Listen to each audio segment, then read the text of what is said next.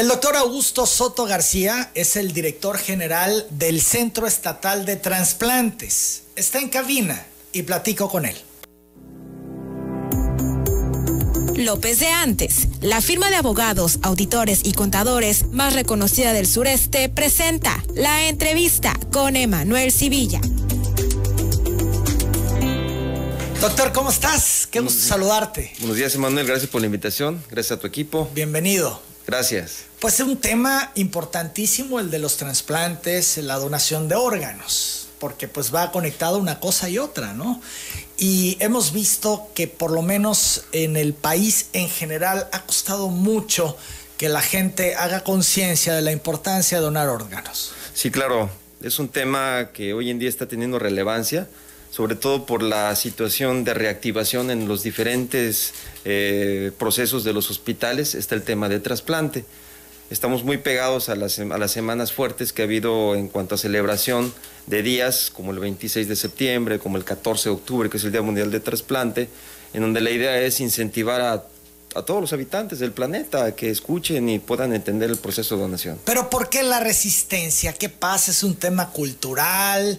Eh, ¿El dolor cuando fallece un familiar es tal que, eh, bueno, no sabe uno reaccionar y te paralizas o ya no quieres ni mover nada porque, bueno, pues estás en medio de este fuerte dolor por perder al familiar? ¿O cuál es la razón? por lo que la gente eh, pues no entra en esta dinámica que puede salvar vidas o que puede mejorar la calidad de vida de muchas personas? Es una excelente pregunta y, va a poner el, tema en el, centro de la mesa. España se lo preguntó hace muchos años. Te comento que el primer trasplante en el mundo exitoso lo hace Estados Unidos, el equipo de Murray, con gemelos idénticos. Luego viene en, un orden de importancia para nosotros primero se trasplanta en México en 1961, 62 y después se inicia trasplante en España. En España todos los habitantes, que es al final un decreto, es una política de salud implementada por ellos, todos los españoles son donantes voluntarios, a menos que una persona en vida decida lo contrario. ¿Por qué, ¿Por qué en México no hemos tenido una cultura? Yo creo que porque no se han sumado procesos voluntarios que tengan como finalidad un colectivo en cuanto a personas que realmente empujen acerca del tema, ¿no? Siempre se ha quedado en el trabajo el hecho de hacer promociones, campañas, mantener eh, módulos en los hospitales, mantener carteles, pero eso no ha conducido mucho al punto final. Yo creo que se debe de iniciar un proceso de promoción diaria, individual y colectiva para que al final se cree un frente que no nada más sean donantes voluntarios que estén en plataforma, inscritos en el programa, sino que sean colectivos de personas, de familiares que día a día estén empujando al sistema para que se pueda concretar esto. ¿No ha sido prioritario para el sector salud porque cuesta mucho hacer un trasplante? Fíjate que yo creo que se ha habido, vamos a hablar de Tabasco, ¿no? En, particular lo que está pasando. Tabasco tiene una experiencia fuerte en trasplante desde 1999, que se hace el primer trasplante, en el 2002 se hace un trasplante de, origen cadavérico, y todo con esfuerzos de economía eh, estatal, ¿no? No hay un programa hasta el día de hoy que tenga blindaje para este proyecto. ¿no? Todos los esfuerzos que se, hacen, que se han hecho en Tabasco han sido por voluntad del Ejecutivo. Siento que se están hoy en día uniformando las diferentes áreas que nos van a ayudar en esta parte. Un Ejecutivo que quiere, doy las gracias al licenciado Dan Augusto que en diciembre, junto con la doctora Roldán, la Secretaría de Salud, tratando de arrancar su proyecto estatal alineado al gran proyecto federal de salud, eh, me invitan a participar en este proceso. Hoy en día eh, estamos trabajando con el señor gobernador Carlos Merino Campos, que está muy emocionado y veo que se está concentrando ya la fuerza desde un gobierno que quiere, que quiere hacer trasplante. Estamos formando grupos, apenas inició la Comisión de Salud, el presidente Jorge Baracamont se comunicó con nosotros y estamos viendo que los tres órdenes de gobierno están participando. La cuestión de dinero es, es, es una realidad.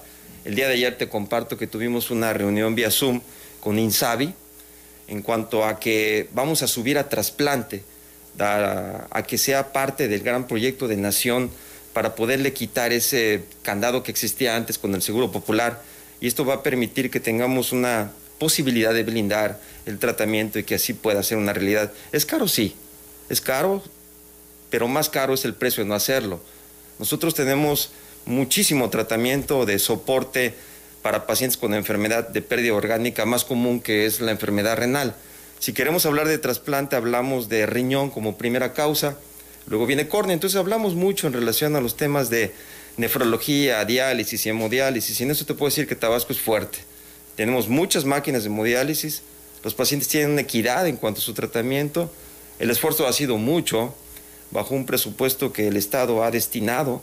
Hoy en día se está tratando de subir a nivel nacional el tema de que la enfermedad renal pueda ser eh, parte de los programas catastróficos que el ISAB está proponiendo y eso a nosotros, en particular para trasplante, nos da mucha certeza de que hoy hay un gobierno que sí quiere eh, impulsar el programa de trasplante y sobre todo el sureste. Por la incidencia, entiendo, Augusto. Claro, Claro. Las 8 de la mañana, 38 minutos, estamos platicando con el doctor Augusto Soto, él es el director general del Centro Estatal de Transplantes.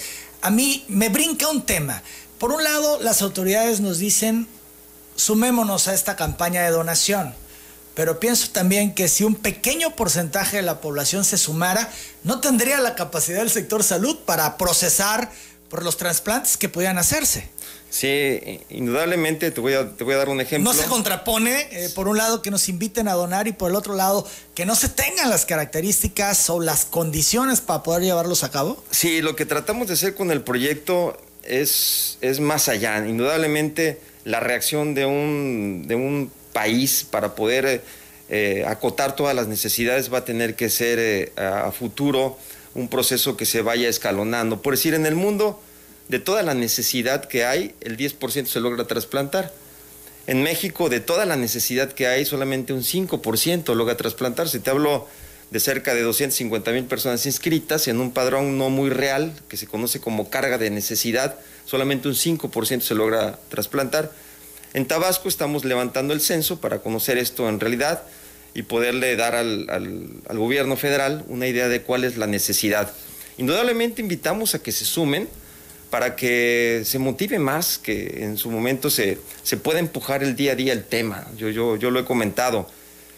No queremos andar desmantelando donantes o no queremos que existan muchos accidentes de tráfico para poder obtener donantes de tipo cadavérico, sino que sea un colectivismo en cuanto a la intención de ser parte de una promoción de una cultura que es una necesidad hoy en día, Manuel. Se ve desde distintos ángulos. Yo lo veo, bueno, pues eh, terminas la vida y puedes ayudar a otras muchas personas. Fíjate, yéndote, puedes tú cambiar y tocar vidas. Claro, de hecho el trasplante se dice que es el acto más sólido de amor entre seres humanos. Es una forma de trascender. Indudablemente todas las religiones están a favor del trasplante, salvo el, el budismo, el taoísmo, el movimiento Zen, no por el simple hecho de que no están de acuerdo con la extracción de órganos, sino porque su ritual en cuanto a muerte no, no permite que se toque ese tema. Los japoneses no entienden la separación de cuerpo y alma, ¿no? La trascendencia indudablemente es, es mucho más allá porque el anhelo a ayudar a los seres humanos en vida llega a ser eh, muchísimo más importante y queda en la sociedad, mientras la biotecnología puede hacer que implantes o extremidades sean una realidad en el mundo, yo creo que nos, tendremos que seguir apoyando entre los humanos. Decías hace un momento que hay un padrón no muy real. ¿Cómo está eso de que hay un padrón no muy real? Sí, es un problema en todo el mundo. En México, por decir, el gran sistema que abastece un servicio de salud es el Seguro Social, que indudablemente se pide hoy en día que tengamos seguridad para todos porque de esa forma alcanzamos cierta cobertura. La gran mayoría de los registros reales que se dan es por pacientes que están en un censo en sistemas de diálisis. Para tú poder ser un beneficiario de los sistemas de diálisis tienes que estar registrado en un censo, te llevan a tu casa tus insumos para que te puedas hacer tu diálisis y hay una lista muy exacta de quiénes están en hemodiálisis. En el sector público se conoce poco acerca de los pacientes que están en realidad fuera del tratamiento de la diálisis. Y ahí es donde nosotros no hemos podido incidir en tener un, conocimiento real de cuál es la problemática y el tamaño de necesidad, ¿no? Estamos trabajando sobre eso. Las 8 de la mañana, 42 minutos. ¿Están dadas las condiciones en Tabasco para realizar trasplantes? ¿En qué hospitales se pueden realizar? ¿Lo puede hacer cualquier doctor? ¿Requieren un protocolo, una capacitación? Hacemos la pausa, regresamos. Seguimos platicando con el doctor Augusto Soto. ¿Qué órganos pueden donarse? ¿Qué órganos pueden trasplantarse, doctor Soto? Por orden de importancia o de lo que es en el mundo la, necesidad, el primer trasplante más demandado es el, es el trasplante córnea. El segundo que ocupa a nivel mundial el punto y en Tabasco también es el trasplante de riñón. Luego vemos una modalidad de trasplante que no implica órganos sólidos, sino que es dentro del grupo del proyecto de células germinales, que es el trasplante de médula ósea. De ahí viene corazón, de ahí viene pulmón, de ahí viene hígado, de ahí viene páncreas, estamos viendo trasplante de intestino, estamos viendo trasplante de tejidos como piel, vemos ligamentos, vemos hueso. ¿De una sola persona? De una sola persona se dice que puede salvar hasta 50 personas, puede llegar hasta 50 personas. ¿Tantas? Sí, claro. De órganos vitales, te digo, pulmón, corazón, hígado, riñones, páncreas.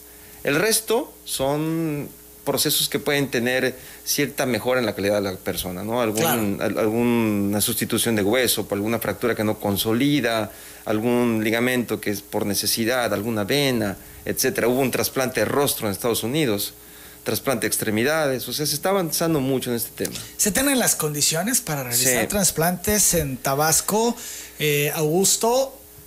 ¿En cualquier hospital pudieran llevarse a cabo estos trasplantes? Parte del proyecto de lo, cual estamos hoy en día sumados, la doctora Silvia Roldán nos ha dado toda la, fuerza, empuje y tratando de que esto pudiera ser ya una realidad, invita a todo el sector y nos dan apertura en todos los hospitales. Yo he iniciado un diagnóstico situacional y encuentro que lo primero y lo más importante es que tenemos recurso humano es una realidad que, que tenemos cirujanos de córnea excelentes, tenemos cirujanos de trasplante de riñón fabulosos, tenemos trasplantólogos de módula ósea, estamos en vías de conformar a quién puede, quién puede sumarse para formarse como trasplante de trasplantólogo de corazón. Esto es no cualquiera puede hacer un trasplante. No cualquiera, necesitas tener tu formación como cirujano general y de ahí especializarte, subespecializarte en algún área específica, ya sea córnea, ya sea corazón, ya sea pulmón, ya sea riñón. Entonces todos los hospitales hoy en día en Tabasco, los, hospitales fuertes, como por decir el Hospital Gustavo Rovirosa, que es pionero en el tema de trasplante, está sólido desde el punto de vista humano. y es a donde llegan los accidentados. Es en donde estamos.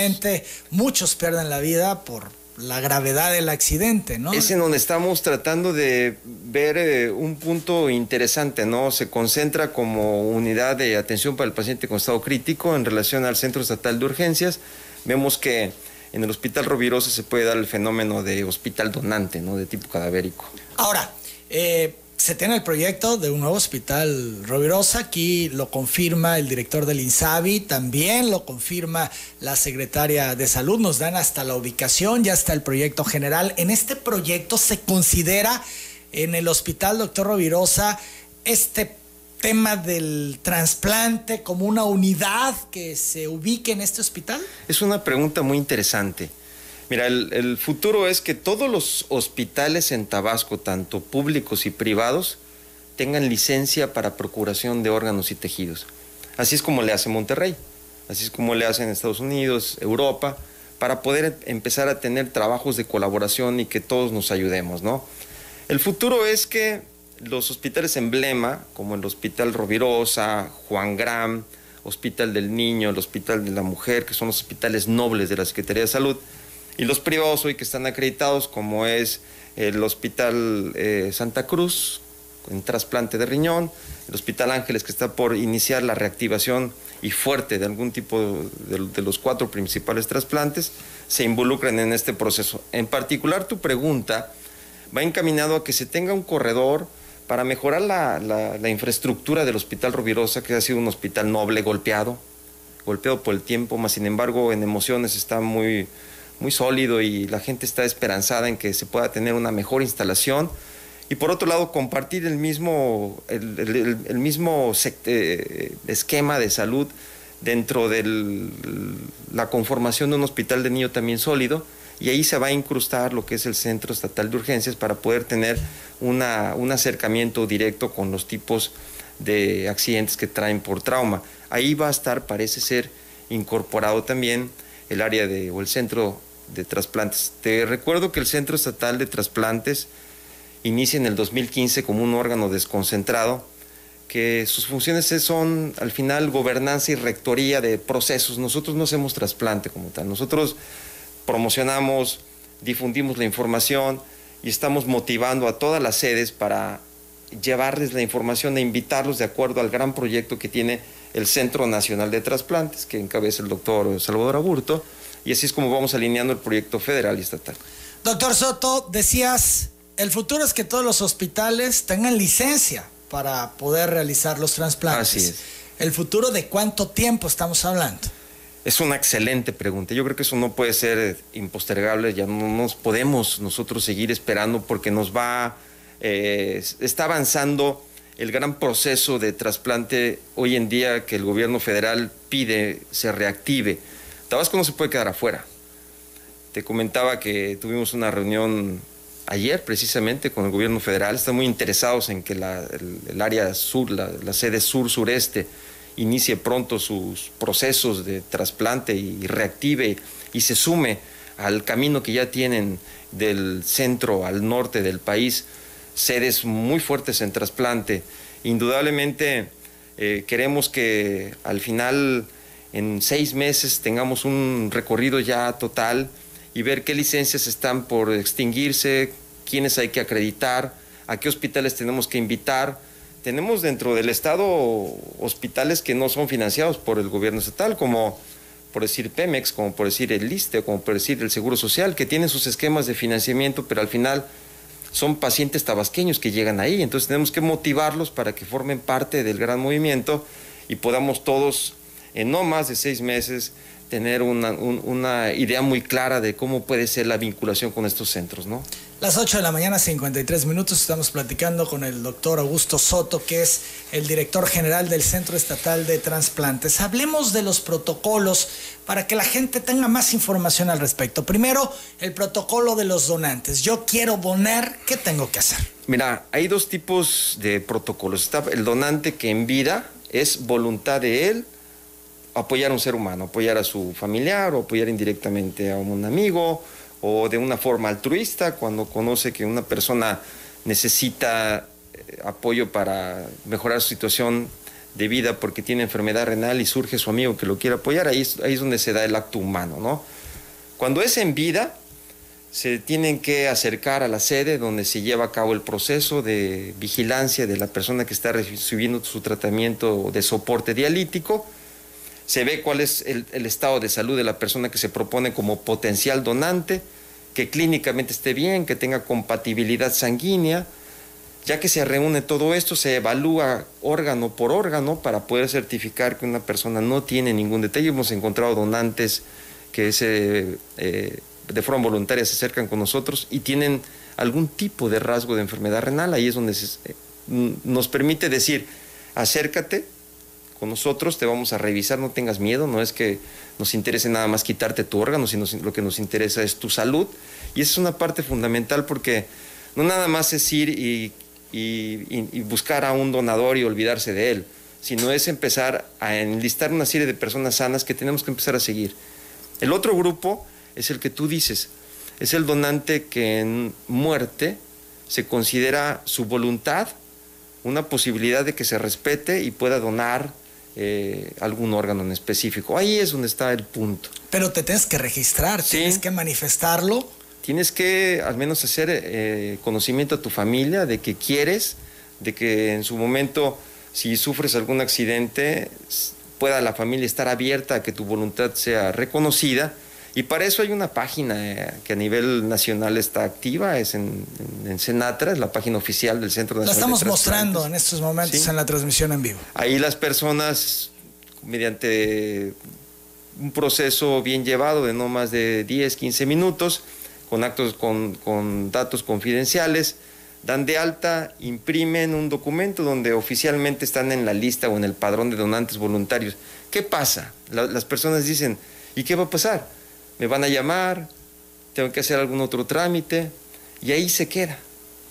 Lo que sucede es que al final el inscribirte hace sentir que estás dando algo más para tu sociedad.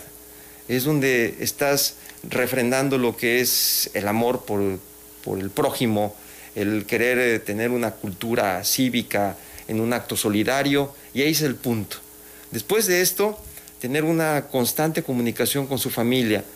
No es que andemos pensando que todos se van a accidentar. No es que qué bueno que haya muchos accidentes, ya va a haber mucho abasto de órganos. El programa de trasplante está regulado por varios ejes. Si tú quieres tener trasplantes, tienes que tener una cultura, acércate al hospital, si tienes algún problema, acércate, no tengas miedo. Si tienes un paciente que tiene alguna situación de orgánica con posibilidad de reemplazo, pregunta qué programas hay, qué programas hay en su momento activos, no hay que tener miedo. ¿Por qué andamos promocionando el hecho de que el Centro Estatal de Urgencias sea un proceso importante para nosotros? Porque vamos a conocer el tipo de accidentes. Si nosotros conocemos el tipo de accidentes, vamos a ir más allá a fomentar el bien cuidado del ser humano no manejar bajo el efecto de, algún estupefaciente, bebidas alcohólicas. El trasplante tiene que vincularse con Secretaría de Educación Pública, cultura, universidades, para cuidarnos y cuidarnos a lo máximo. Pero si se da la muerte trágica, también pensar que podemos nosotros trascender mediante un acto como donación. Es, es, un punto muy, muy importante, profundo. La familia es todo un tema porque si la familia no está en la dinámica, aunque tú hayas manifestado tu voluntad, la familia puede decir no y no se da la donación. Claro, nosotros hace muchos años tuvimos una experiencia en el Hospital Juan Gran. Estábamos en, en, la etapa de extracción del, del riñón del donante y se acerca a un primo que venía de viaje y dice, no, no estoy de acuerdo que mi primo done. Y por ese punto se suspendió. ¿Y el primo puede? ¿No hay algún otro familiar más cercano que pudiera haber Se habla de responsable, de tutores y todo, pero donde surja el mínimo detalle, se pierde lo atractivo al programa, porque queda una sensación en, en la familia de que no debió de haber donado, no debió de haber hecho esto, etcétera, ¿no? Entonces ahí es donde todavía nos hace falta permear parte. Y te lo pongo al revés, la persona que fallece no manifestó voluntad alguna, pero la familia dice, adelante, consiento que se puede. Claro, todos los trasplantes que se realizan en las sedes acreditadas están coordinadas por una por un área muy especializada que se llama coordinación de trasplantes. Nosotros no podemos llegar a un hospital y podemos seleccionar o podemos empezar el proceso. Tampoco los directores de los hospitales, tampoco los cirujanos de trasplantes. Sino tiene que existir un grupo que se forma. De hecho, hay un diplomado en coordinadores de, trasplantes. Esos están sumados con tanatólogos, psicólogos, trabajadoras sociales, enfermeros, que tratan de concientizar a las personas que están en este proceso de duelo y en su momento ir informando, ir informando, que no seas donante, se puede hacer la propuesta, ¿no? ¿Tú eres donador? Sí, claro. ¿Estás en el registro y todo? Estoy en el registro, tengo mi credencial, mi familia está enterada. ¿Y de acuerdo? Claro, diario, así como platicamos qué, qué va a pasar en diciembre, dónde vamos a pasar la Navidad. He platicado con mi familia, ¿no? Sobre si el día que yo me muera me van a incinerar o me van a sepultar y si el día que yo me accidente, pues que me respeten esa posibilidad, ¿no? Dentro de lo que pueda eh, apoyar a otra persona, si se da de alguna forma, que lo consideren, ¿no? El COVID ha impactado prácticamente todo en todos los segmentos, en todos los sectores. En el mundo se disminuyó un 80% la reactividad.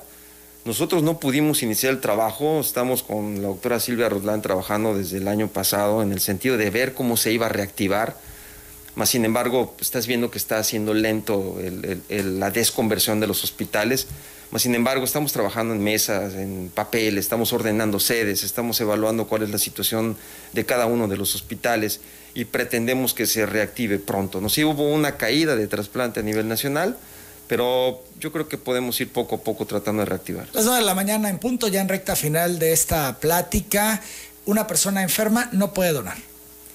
Fíjate que es una pregunta interesante. Supuestamente tú tienes que tener de 18 años hasta 75 que eh, en España están eh, más o menos pidiendo que se sumen personas de más de 65 años. Había un corte aquí en México de 65, entre 18 y 65 años, sanos. Sanos, que en su momento no tengan o no tuvieran alguna enfermedad. sin embargo, tenemos donadores limítrofes, es decir, yo tengo un familiar que tiene necesidad de trasplante, yo soy diabético y en el momento de la, de la, de la presentación del protocolo decido, yo quiero donarle el riñón a mi familiar. Si en el momento del proceso yo no tengo enfermedad renal, mas sin embargo solamente soy portador de diabetes sin haber desarrollado nefropatía diabética, yo puedo donar el riñón. Ese es un tema muy bueno porque se ha demostrado que yo seguiré siendo diabético, el riñón ayudará a mi familiar, inclusive el riñón fuera de un ambiente diabético puede tener una mejor evolución sin eh, la posibilidad de enfermarse por diabetes estando en mí. Es un tema muy importante. ¿Por qué menores de edad no pueden donar? Porque no tienen legalmente la atribución para tomar una decisión. Pero, por ejemplo, si fallecen... Ah, sí, esa es otra cosa. En vida tienes que ser mayor de edad pero si fallecen por alguna situación, el tutor, su papá puede tomar la decisión. De ahí la Fundación Ale, ¿no? Las 9 de la mañana, dos minutos. Ramón González Pérez te pregunta, doctor Soto, ¿dónde se debe dirigir para hacer la donación total de cuerpo y qué requisitos se necesita? Aquí deja también un número telefónico. Decías esta página, ¿no? Que Excelente. Eh, en esta página está el registro, ¿no? Sí, tú te puedes eh, meter a senatra.gov.mx, ahí te va llevando de una forma muy, muy amigable en los diferentes procesos que puede tomar una persona y bueno, pues nos comunicaremos con él. Manuel Ramírez Torres dice que ya estuvo inscrito en una lista de donación, pero extravió los documentos. Pregunta al doctor Soto qué puede hacer. También pregunta si se puede dejar estipulado por escrito la donación de órganos para cumplir su voluntad, aunque los familiares se opongan. Bueno, primera pregunta, ¿qué puede hacer con el tema que tenía el registro pero lo perdió. Ya está inscrito pero no sabe cómo ubicarse. Sí, lo que sucede aquí es muchas veces se emite un tú te inscribes e imprimes tu documento y a veces ese papel como que no le tomas mucha relevancia y se pierde. Estamos tratando de hacer que en Tabasco exista una credencialización masiva de PVC para que sea atractiva traer en la cartera. El grupo legislativo está muy interesado, estamos haciendo trabajos de mesa para llevar iniciativas, que aquella persona que enseñe su credencial pudiera tener derecho a algunos descuentos en farmacias, compra de insumos médicos, los jóvenes que tengan una posibilidad de descuento en su transporte. Eso va a hacer que la tarjeta sea buena. En este caso, que se, tiene que volver a inscribir. Se tiene que volver a inscribir y ya se emite su documento. Que, se espera un poco porque estamos por iniciar la, propuesta de credencialización en PVC, ¿no? que es un poco más duradera.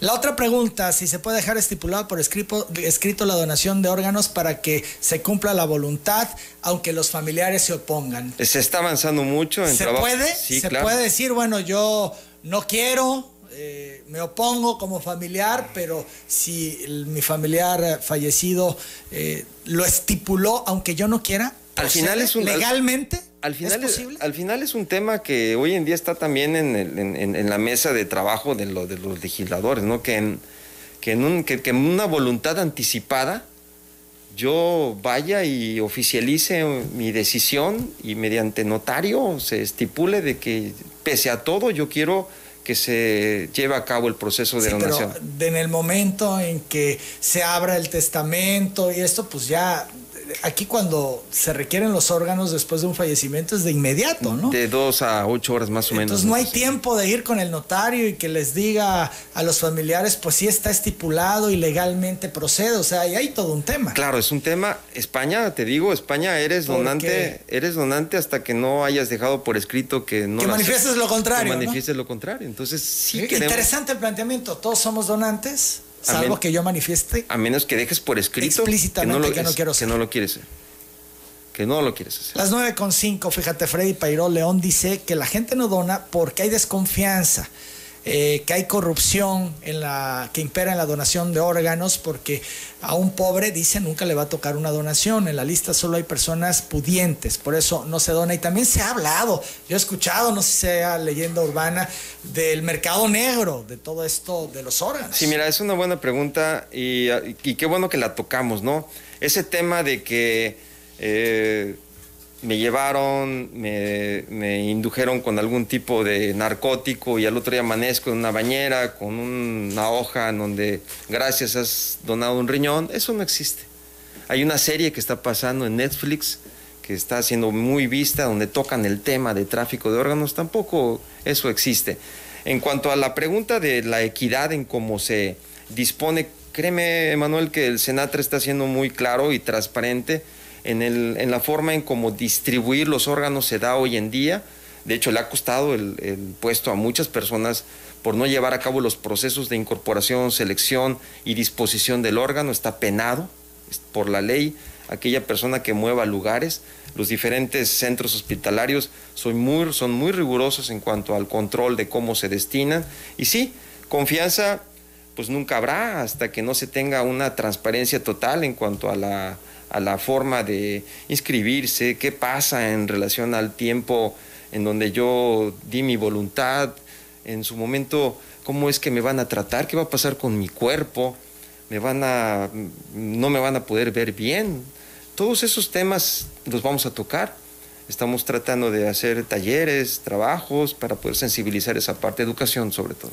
El licenciado Omar Noriega Ramón te felicita, doctor, por la excelente labor que llevas a cabo en el Estado y te desea éxitos. Por acá tengo más llamadas. Luisa Elena Sala eh, dice que la conocen como la señora Chalena. Saluda y agradece al doctor Soto porque hoy cumple seis años de su operación de riñón y dice que Dios lo cuide y le bendiga siempre. Gracias. Entiendo que recibió un trasplante, claro. Eso es lo que yo entiendo, lo infiero por cómo plantea eh, el tema, el comentario. La señora Guadalupe Alejandra Peralta felicita al doctor Soto por la entrevista y su decisión de donar sus órganos al momento de fallecer. Dice, es un ejemplo. Augusto, yo agradezco mucho Gracias, presencia esta mañana. Creo que son temas importantes que hay que hablarlos, que hay que profundizarlos, ¿no? Y que hay que ir haciendo conciencia de y pues ustedes, y ustedes nos ayudan mucho. Créeme que en los trabajos que se hicieron en la Semana Mayor de Trasplante que detonamos aquí en Tabasco, históricamente ocupamos el octavo lugar